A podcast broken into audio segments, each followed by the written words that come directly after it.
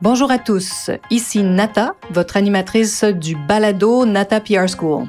Vous êtes un entrepreneur ou un directeur de marketing et vous êtes sur le point de lancer un nouveau produit ou service? Ou vous vendez vos produits depuis un bon moment déjà, mais vous souhaitez savoir comment augmenter votre visibilité, vous faire connaître et toucher plus de clients? Chez NataPR, nous traitons tous les jours avec de vrais clients et nous vous enseignons des solutions RP faciles, amusantes et honnêtes. Vous apprendrez ici les étapes simples pour combiner la force des relations publiques aux médias sociaux dès maintenant. Suivez-nous.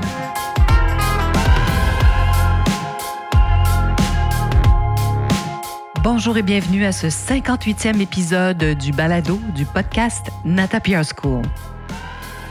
Recette du succès, relations publiques plus médias sociaux. Hein, relations publiques, souvent on dit les RP combinés aux médias sociaux. Vous le savez sans doute euh, si vous écoutez ce balado régulièrement, j'ai créé un nouveau service à l'agence, dont le podcast fait partie, bien sûr, la Nata PR School, pour vous enseigner comment combiner les relations publiques aux médias sociaux et à vos stratégies numériques en ligne, hein, finalement. Et aujourd'hui, j'avais vraiment envie de vous partager un modèle de succès exceptionnel qui illustre, mais de façon vraiment parfaite, ce que j'enseigne. Alors, on a le privilège à l'agence d'accompagner une jeune marque de produits de sacs vegan depuis quelques mois à peine, mais on est arrivé justement à un moment où il y avait des, lancements de produits stratégiques dont je vais vous parler. Et en peu de temps, nous avons réussi à développer de manière phénoménale le rayonnement des ventes de cette marque. Parce qu'au fait, on a amplifié tout le côté des médias sociaux. C'est ça qui est fabuleux quand on arrive à combiner les relations publiques avec les médias sociaux. Alors, comme je vous disais, hein, ça illustre parfaitement ce que j'enseigne à la Nata School. Alors, je vous en présente euh, les grandes lignes. Je ne ferai pas dans cet épisode euh, vraiment toute la jeunesse de la marque euh, qui existe depuis quatre ans, qui a, un parcours vraiment exceptionnel, mais certainement que j'inviterai la fondatrice de la marque dans un futur podcast. Mais allons, allons voir qu'est-ce qui s'est passé parce que ce qui est intéressant, c'est de vous parler du travail qu'on a fait pour eux. Hein, je vous parle de, ici maintenant.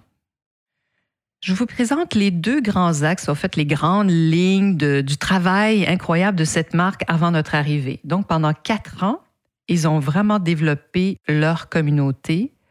Hein, ils ont engagé vraiment euh, la conversation avec eux. Ils se sont euh, mis au service de leurs clientes dont certaines sont devenues euh, de véritables euh, fans, hein, des admiratrices qui achètent les nouveautés de la marque, mais à chaque saison. Elles ont un sac, elles vont parfois racheter le même dans la couleur de la saison.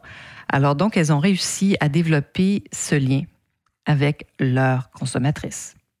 Ça, c'est l'axe numéro un. L'axe numéro deux, ils se sont aussi quand même euh, attardés à leur relation de presse parce que plusieurs articles pendant toutes ces années sont parus bien sûr en ligne, dans les médias et aussi en continu. Donc, hein, des histoires ont été racontées sur cette marque par les médias. On a parlé des produits, euh, des sacs vegan, etc. Et ce qui les a aussi beaucoup propulsés, c'était cette émission de télé. Hein. Vous voyez, on parle souvent de télé. Comment la télé est encore puissante, même si elle est de moins en moins regardée? Il ne faut pas la négliger. Alors donc, ils se sont euh, présentés à cette émission qu'on appelle, euh, vous savez, ce type de Shark Tank euh, pour nos Américains. au Canada anglais, je crois que c'est Dragon's Den. Et dans la province où on parle français au Canada, ça s'appelle Les Dragons. Donc, ils ont participé à cette émission où on met en valeur l'entrepreneuriat de jeunes entrepreneurs, jeunes ou moins jeunes, qui ont lancé euh, une, marque, un produit, un service et qui doivent venir donc présenter ce qu'ils ont fait pour tenter de, séduire euh, les dragons ou, ces, ou ces requins, les sharks. Euh, pour voir s'ils ne peuvent pas les convaincre, hein, ces dragons et, et requins, d'investir dans leur entreprise. Vous devez connaître ces émissions. Alors donc, la marque dont je vous parle aujourd'hui s'était présentée à une émission de type Dragon's Den. Je n'ai pas ici de développer chacun de ces axes-là parce qu'il y a quand même, hein, en quatre ans, beaucoup de travail qui a été accompli.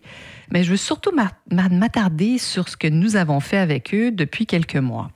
Alors donc, avant notre, arrivée, euh, il y avait déjà un travail qui avait été fait par la marque, c'est-à-dire tisser ces liens vraiment étroits aussi, donc bien sûr avec leurs consommateurs, mais avec des influenceurs, euh, dont entre autres une influenceur ou influenceuse euh, qui a aussi participé à une télé-réalité dans le, même marché très, très circonscrit, hein, à savoir le Québec, cette province où on parle français.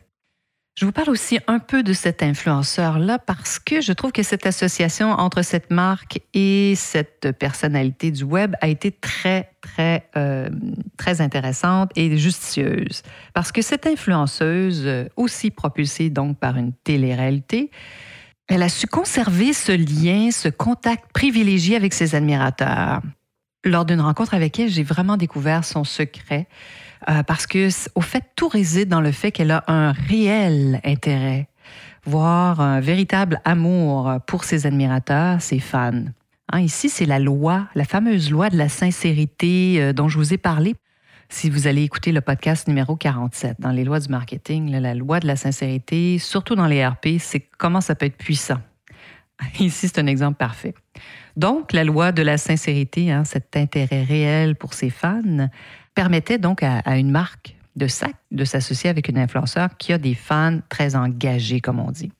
Parce que malgré la distance physique hein, qui sépare ses fans et le lien virtuel, parce que souvent les gens euh, suivent cet influenceur-là sur leur téléphone, c'est ce qui les relie, hein, ce lien, il existe un attachement, mais totalement humain finalement. Donc les, fans de cet euh, influenceur se sentent profondément respecté et compris, s'identifie aussi à cette, euh, cette jeune femme qui est devenue maman aussi récemment, mais bon, qui, était intéressée par ce qu'elle présentait. Donc, elle a réussi à garder, après avoir été bien sûr suivie pendant une télé-réalité, à intéresser ceux qui avaient commencé à regarder ce qu'elle publiait, surtout euh, sur son compte Instagram et Facebook. Alors donc, hein, il y a des fans qui apprécient cet influenceur-là, très sincère. Vous vous demandez euh, où sont les, relations publiques dans tout ça? Ben, j'y arrive. Alors, une collaboration était déjà encore avec cette fameuse influenceuse issue d'une télé-réalité. Euh, lorsqu'on a débuté, nous, notre travail de relations publiques avec cette marque de sac vegan. La question de notre client était la suivante. Comment lancer ce sac qui était au fait une collaboration avec cet influenceur auprès des médias en lui donnant vraiment le meilleur espace possible mais dans un calendrier très, très, très chargé d'événements et de lancements. Donc, au fait, ce qu'on voulait faire, c'était tenter de détacher ça. Il y avait d'autres grosses nouvelles, si on veut. Et comment on fait euh, pour tenter d'avoir toute la visibilité possible avec cette annonce, hein, qui était en fait l'annonce d'une collaboration réussie entre la marque et une influenceur qui présentait un nouveau sac? Ma première question était la suivante, était de savoir si c'était possible de combiner un événement de presse à une soirée shopping, hein, une soirée de magasinage, comme on dit au Québec, dans la ville natale de l'influenceuse. Parce qu'à ce moment-là, donc nos efforts étaient rentabilisés parce que c'est sûr que quand on va dans des marchés plus petits, il y a moins de médias. Tout est très centralisé sur le plan des médias à peu près partout dans le monde maintenant dans les grandes capitales, dans les grandes villes. Alors, c'est la même chose euh, en Amérique du Nord aussi. Donc, l'idée était de est-ce que on peut faire euh, une stratégie qui est plus, disons, entre guillemets, locale? Ensuite, ben, il fallait s'assurer que la marque ait aussi suffisamment euh, de fans, hein, d'admirateurs dans cette ville pour les inviter à rencontrer la dite influenceuse et leur remettre peut-être les nouveaux sacs en prime ou enfin à les inviter à venir rencontrer cet influenceur-là et se procurer le sac. La réponse de notre client, oui, nous avons en effet une importante partie de nos admirateurs qui habitent cette ville et qui nous demandent souvent quand nous allons aller les rencontrer, hein, quand irons-nous les voir. Alors, c'est une occasion fabuleuse. Voyez un peu comment il faut poser des questions. Ah, ça, ça fait partie aussi du modèle numéro un. Pourquoi parlerait-il de vous? L'aspect local est très important. J'étais évidemment très heureuse de cette réponse parce que c'est vrai qu'il est un peu plus facile d'intéresser les médias locaux que des grands médias nationaux à un influenceur connu, mais connu dans sa région, si vous, comprenez un peu euh, où je m'en vais avec tout ça. Donc, on a donc opté pour ce qu'on appelle une stratégie de relations publiques locales. Et ici, la télé locale a été euh, un allié de taille. Et vous m'entendrez souvent parler de la télé. D'ailleurs, je devrais faire un podcast sur ce euh, média, qui est bien sûr en perte de vitesse. Moins de personnes l'écoutent, moins de jeunes écoutent la télé. Je pense que dans mon bureau, euh, il y a presque plus personne qui écoute la télé en direct, à part les téléréalités, autre phénomène intéressant. mais je vous parlerai certainement de la télé qui demeure un média encore très, très puissant. Alors, nous avons réussi, dans le cas de notre euh, entreprise de sac vegan qui avait développé ce partenariat avec une influenceur, à convaincre la télé locale de venir justement rencontrer cet influenceur connu de sa propre ville et la fondatrice de la marque.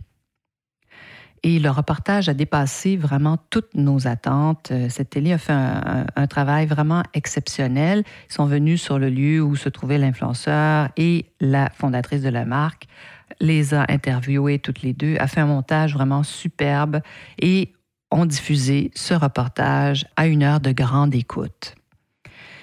Alors c'est ça le fameux effet composé. Vous voyez tout le travail du web qui était déjà là. Donc combiné aux médias sociaux, cette télé, hein, le, travail des médias traditionnels combiné au travail des médias sociaux, dans ce cas-ci, hein, la télé, a littéralement propulsé les ventes.